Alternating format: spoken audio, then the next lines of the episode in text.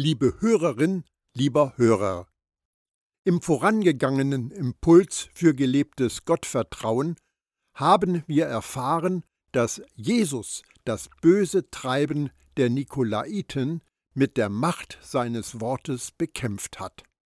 Außer Jesus in der Offenbarung erwähnen einige der frühen Kirchenväter, darunter Irenäus und Theodoret, die Nikolaiten. Irenäus beschreibt kurz, dass sie ein zügelloses Leben führten und ihnen der Ehebruch und die Teilnahme an heidnischen Opfern nichts bedeutete. Offensichtlich hat aber das klare Wort von Jesus, dass er ihre Taten verabscheut, dazu geführt, dass ihr Einfluss auf die Gläubigen aufgehört hat. Jesus beendet den Brief an die Gemeinde in Pergamon mit einer Verheißung. Wer ein Ohr hat, der höre, was der Geist den Gemeinden sagt. Wer überwindet, dem werde ich von dem verborgenen Manna zu essen geben, und ich werde ihm einen weißen Stein geben, und auf dem Stein geschrieben einen neuen Namen, den niemand kennt, außer dem, der ihn empfängt. Offenbarung 2, Vers 17. Als neues Bildelement begegnet uns hier das verborgene Manna. Das ist ein Symbol für Jesus. Als das Volk Israel nach dem Verlassen von Ägypten in der Wüste Nahrung brauchte, versprach Gott Abhilfe. Da sagte Jahweh zu Mose: Pass auf, ich werde euch Brot vom Himmel regnen lassen. 2. Mose 16, Vers 2. Und als es die Israeliten sahen, sprachen sie untereinander Manhu, denn sie wussten nicht, was es war. Mose aber sprach zu ihnen, Es ist das Brot, das euch der Herr zu essen gegeben hat. 2. Mose 16, Vers 15. Aus dieser Frage Manhu, was ist das, wurde Manna. Dieses Manna bezieht Jesus auf sich. Das Brot, das Gott gibt, ist der, der vom Himmel herabkommt und der Welt das Leben gibt. Ich bin das Brot des Lebens. Johannes 6, die Verse 33 und 35. Dass das Manna als verborgen bezeichnet wird, kann eine Anspielung darauf sein, dass es versteckt in der Bundeslade einen Krug mit Manna gegeben hat. Jesus versichert, dass jeder, der überwindet, der Siegerseiender ist, der glaubt und bekennt, dass Jesus Gottes Sohn ist, der das Heil als Geschenk aus Gottes Hand annimmt, eben jeder, der sich und sein Leben Jesus anvertraut, dieses verborgene Manna Jesus selbst bekommt. Jesus sagt, ich weiß, dass dir götzengeweihte Nahrung von unten angeboten worden ist. Aber wenn du an mir teilhast, kannst du lebendige Speise von oben genießen. Das zweite Symbol in dieser Verheißung ist der weiße Stein. Er ist ein Zeichen für die Gunst, die wir von Jesus erfahren. Der Kommentar zum Umfeld des Neuen Testaments von Craig Keener sagt dazu, verschiedenfarbige Kieselsteine wurden als Einlassberechtigung bei öffentlichen Feiern benutzt. Ein schwarzer Stein war das heilige Symbol der berüchtigten phrygischen Göttin Kybele. Weiße, zu medizinischen Zwecken gebrauchte Steine wurden mit Judäa in Verbindung gebracht. Am bedeutsamsten im Zusammenhang mit dem weißen Stein ist jedoch wohl die Tatsache, dass die Geschworenen in einem Prozess mit einem schwarzen Stein für die Schuld und mit einem weißen Stein für die Unschuld einer Person stimmten. Der weiße Stein ist damit der Urteilsspruch des höchsten Richters. Unschuldig. Was verurteilt werden musste, hat Jesus auf sich genommen, damit seine Nachfolger als Freigesprochene leben können. Auf dem weißen Stein steht ein einmaliger und einzigartiger neuer Name. Damit weiß ich sicher, dass auf meinem nicht Hans stehen wird. Einzigartig an uns ist unsere neue Identität, die wir in Jesus haben. Der neue Bund ist dadurch gekennzeichnet, dass Gott alles neu macht. Johannes hat die Bestätigung dafür bekommen, da sagte der, der auf dem Thron sitzt, achte gut darauf, ich mache alles neu. Und dann sagte er, schreibe, diese Aussagen sind zuverlässig und wahrhaftig. Offenbarung 21, Vers 5. Einiges von dem, was neu werden soll, wird im Buch Offenbarung erwähnt. Es gibt ein neues Jerusalem, einen neuen Himmel und eine neue Erde, ein neues Lied, und hier im Brief an die Christen in Pergamon haben wir einen neuen Namen. Dieser neue Name bezieht sich auf deine Einheit mit Jesus. In dem Augenblick, in dem du in Jesus versetzt worden bist, bekamst du sein Leben und seinen Namen. Der neue Name weist auch auf deine Bestimmung hin. In der Bibel finden wir mehrere Berichte davon, dass Gott Menschen einen neuen Namen gab. Und jeder Name hatte eine prophetische Bedeutung. Zum Beispiel, der kinderlose Abram wurde zu Abraham, dem Vater vieler Nationen. Die unfruchtbare Sarai wurde zu Sarah, der Mutter vieler Nationen.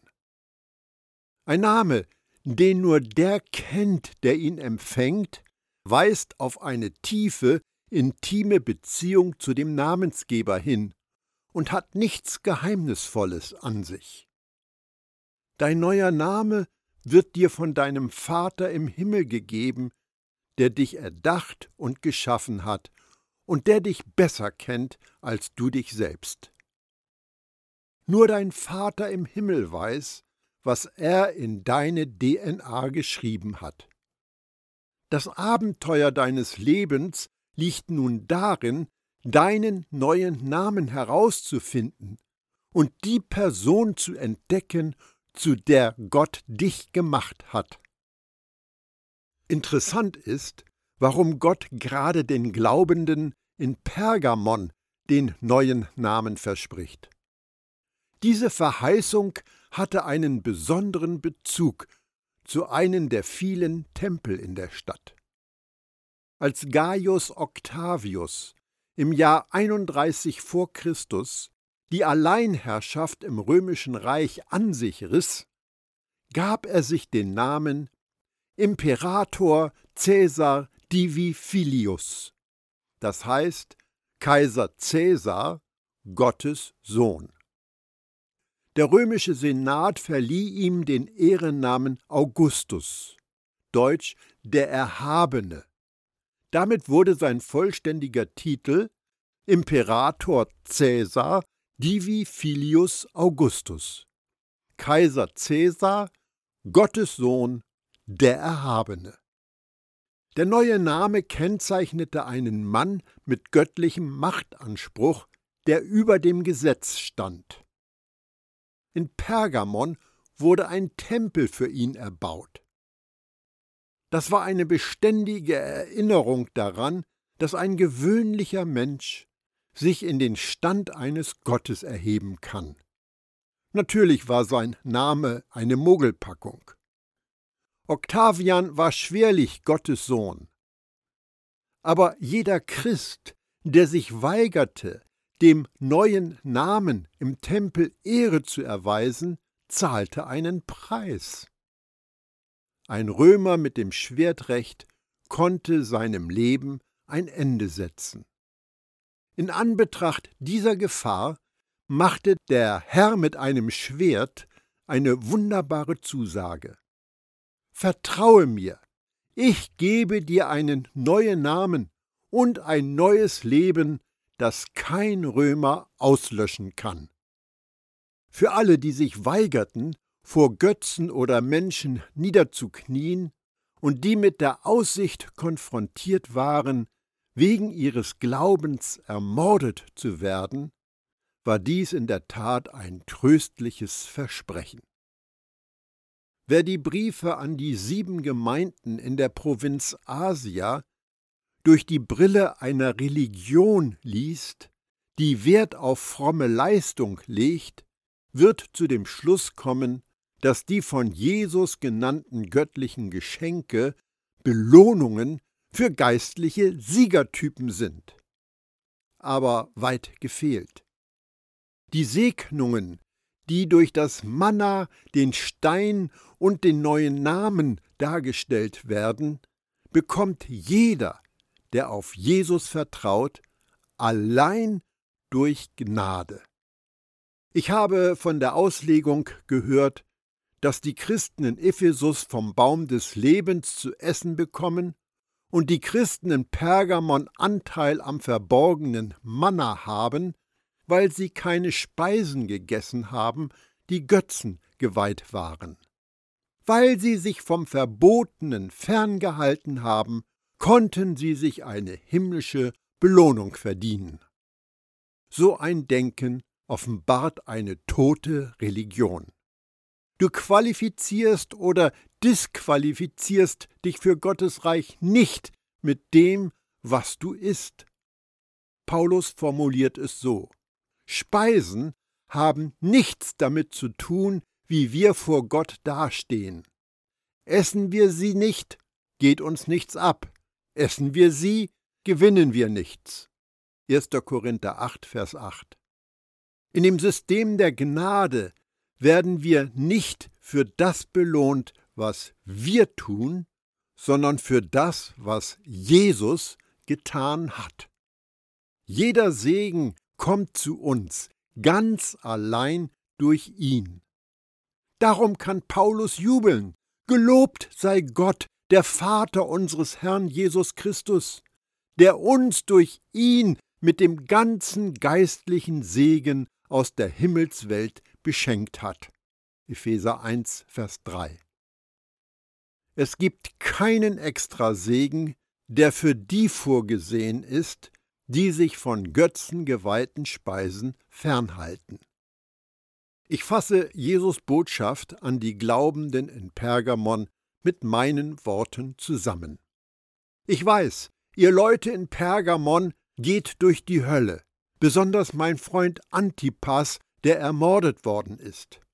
Ich weiß, es sieht so aus, als ob Satan eure Stadt regiert. Aber ich bin derjenige, der das scharfe Schwert hat. Ihr habt euch fest an meinen Namen gehalten und seid nicht vor Cäsar auf die Knie gefallen. Aber hütet euch vor dieser Lehre der Nikolaiten, die euch mit der Behauptung in die Irre führen wollen, dass es in Ordnung ist, an Götzenfeiern und Sexorgien teilzunehmen. Die Anhänger von Biljam versprechen Freiheit, versklaven aber alle, die ihnen folgen. Ich verabscheue ihr Tun.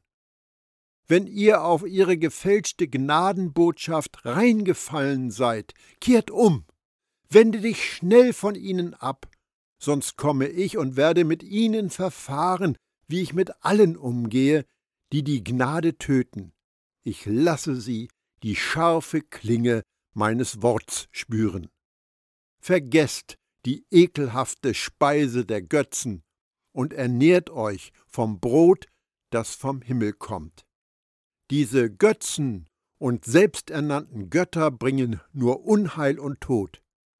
Ich biete allen, die mir vertrauen, ewiges Leben. Was will Jesus uns mit dem Brief an die Ekklesia in Pergamon sagen? Wenn wir das Empfinden haben, dass uns das Leben drangsaliert und herumschubst, brauchen wir eine Offenbarung des Herrn mit einem Schwert. Denn was sollen wir denn jetzt dazu sagen? Wenn Gott für uns ist, wer wird dann noch gegen uns sein? Denn er hat seinen eigenen Sohn ja keine schonende Sonderbehandlung zukommen lassen, sondern hat ihn vielmehr für uns alle dahingegeben. Wie sollte er uns dann mit ihm nicht alles dazu schenken? Wer wird als Ankläger gegen die von Gott Auserwählten auftreten? Gott ist doch der, der sie für schuldlos und gerecht erklärt. Wer kann das Verdammungsurteil über sie sprechen? Der Messias Jesus ist für sie gestorben, ja noch viel mehr, er ist für sie auferweckt worden, er, der auf dem Ehrenplatz an der rechten Seite Gottes sitzt und dort für uns die Stimme erhebt. Römer 8, die Verse 31 bis 34. Die Mächtigen in der Welt mögen dich unterdrücken, ja dir auch das Leben nehmen. Aber der Herr mit einem Schwert wird dich befreien, selbst aus dem Grab. Das Schwert, das Jesus bei sich trägt, ist zu deinem Schutz und nicht zur Bestrafung. Wenn du stolperst und fällst, verteidigt er dich. Er klagt dich nicht an. Einige machen aus dieser guten Nachricht einen Freibrief für Sünde. Sie sagen, Sündigen ist schon in Ordnung, denn Gottes Gnade bedeckt alles Fehlverhalten. Das ist eine tödliche Irreführung. Natürlich ist Gottes Gnade größer als deine Schuld und Sünde, aber Sünde kann dein Leben zerstören. Halte dich fern von denen, die eine zügellose Botschaft predigen, damit du nicht die Freiheit verlierst, die Jesus dir teuer erkauft hat. Von Zeit zu Zeit müssen wir schwierige Entscheidungen treffen.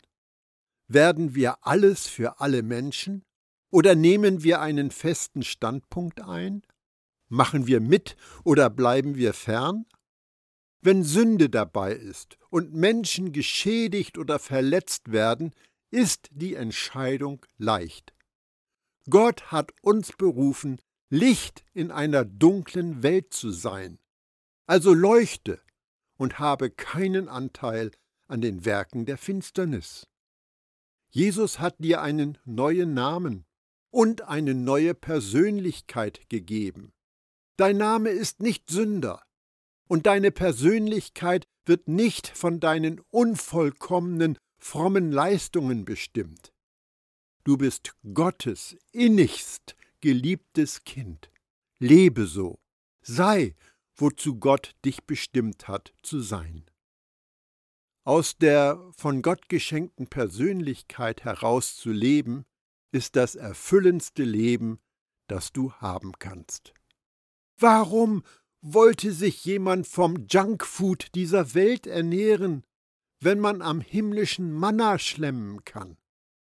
Es wäre toll, wenn wir diesen Gott in unserem Leben erfahren und bezeugen würden. Fürchte dich nicht, denn ich habe dich erlöst. Ich habe dich bei deinem Namen gerufen, du gehörst mir. Musst du durch Wasser gehen, bin ich bei dir, und durch reißende Ströme, sie überfluten dich nicht. Musst du durchs Feuer gehen, wirst du nicht versenkt. Diese Flamme verbrennt dich nicht. Denn ich bin Jahwe, dein Gott, ich bin Israels heiliger Gott und ich rette dich. Jesaja 43, die Verse 1 bis 3. Unser Aufenthalt in Pergamon ist zu Ende und wir machen uns wieder auf den Weg. Wir wandern südostwärts ins Landesinnere. Nach etwa 55 Kilometern erreichen wir die Stadt Thyatira. Dieser Ort war eine mazedonische Kolonie und Garnisonsstadt. Auf den ersten Blick ist es eine unscheinbare Stadt. Nichts Besonderes ist zu sehen.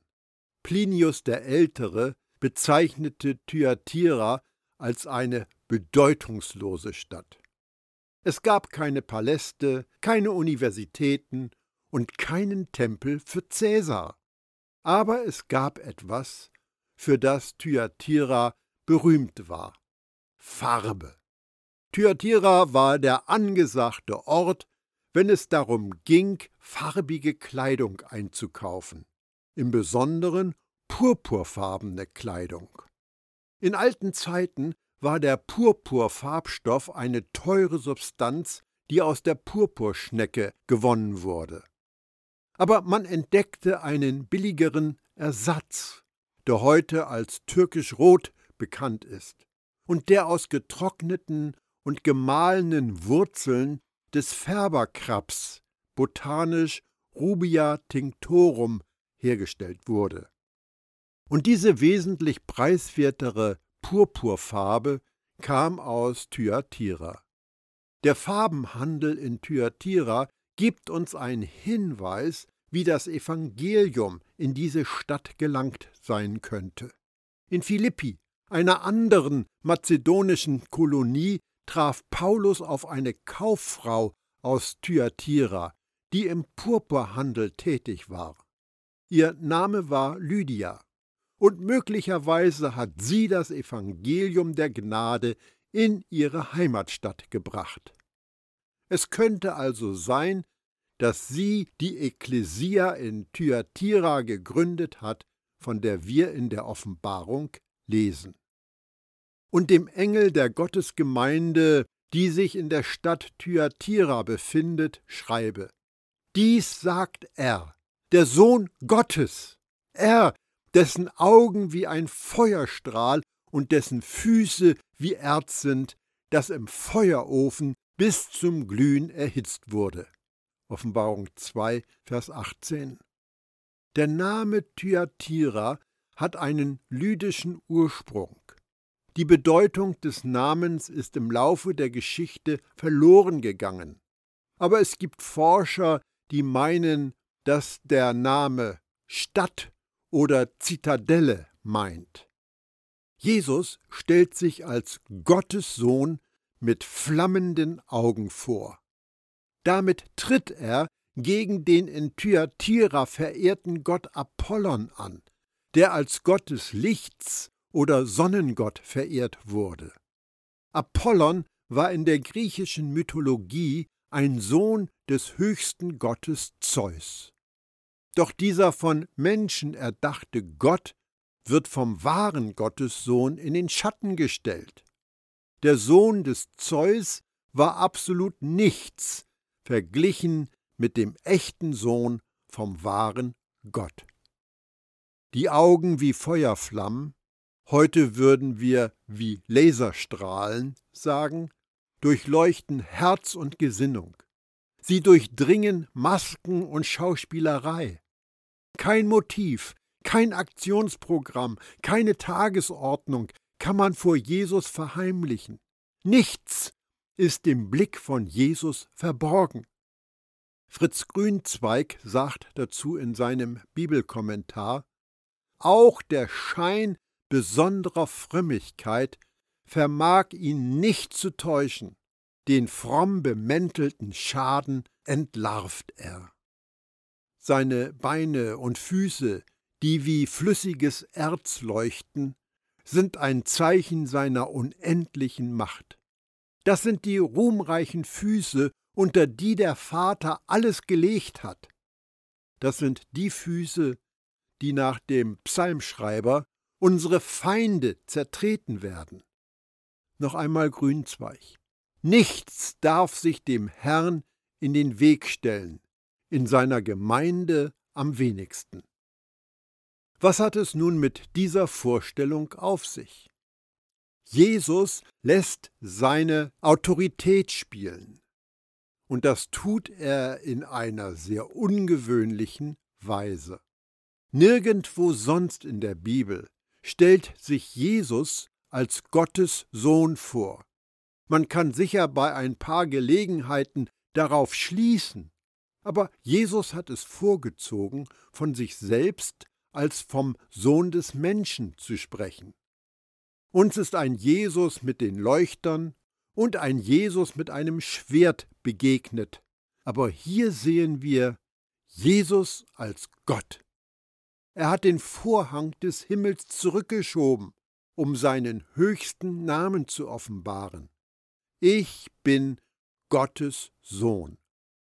Warum eine so gewichtige und herrliche Einleitung? Jesus baut seine göttliche Autorität auf als ein Vorwort zu dem scharfen Tadel, den er gegen eine gewisse Person loslässt. Der Herr mit den Augen wie Feuerflammen ist gekommen, um einen gefährlichen Betrüger zu entlarven. Und das ist wirklich eine gute Nachricht für die Glaubenden in Thyatira, wie wir sehen werden.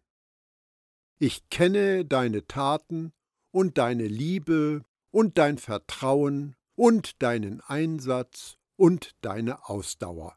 Offenbarung 2, Vers 19. In fünf von den sieben Briefen sagt Jesus, ich kenne deine Taten.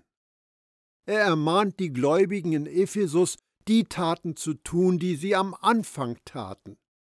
Er tadelt die Christen in Sardes für ihre unvollständigen Taten.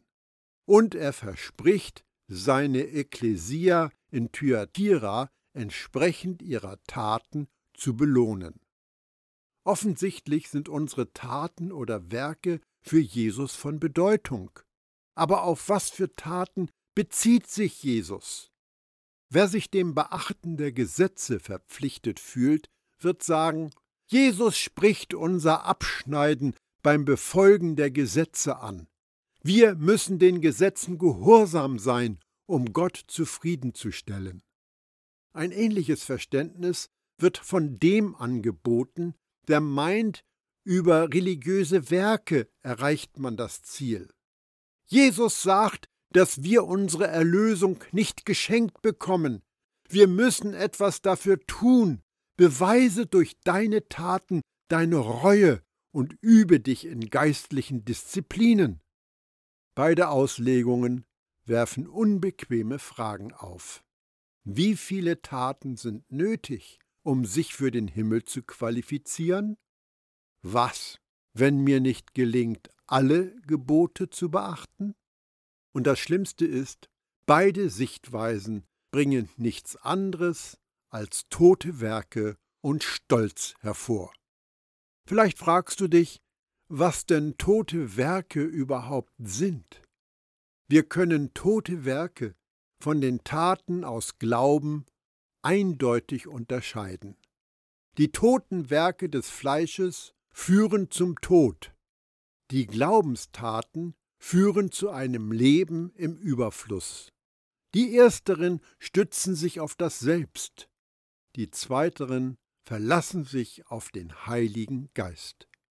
Das Leben unter jeder Art von religiösen Gesetzen ist ein totes Werk, denn das Gesetz gründet sich nicht auf den Glauben, und das Befolgen der Gesetze ist nach Paulus ein Dienst des Todes.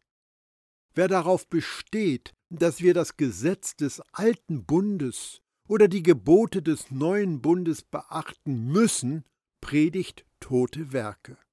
Solch eine Botschaft wird Sünde entfachen, sorgt für Verurteilung und wird dich tief unglücklich zurücklassen.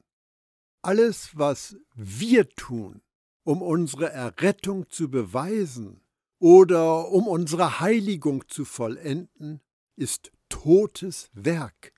Denn damit offenbaren wir, dass wir dem von Jesus am Kreuz vollendeten Werk nicht vertrauen.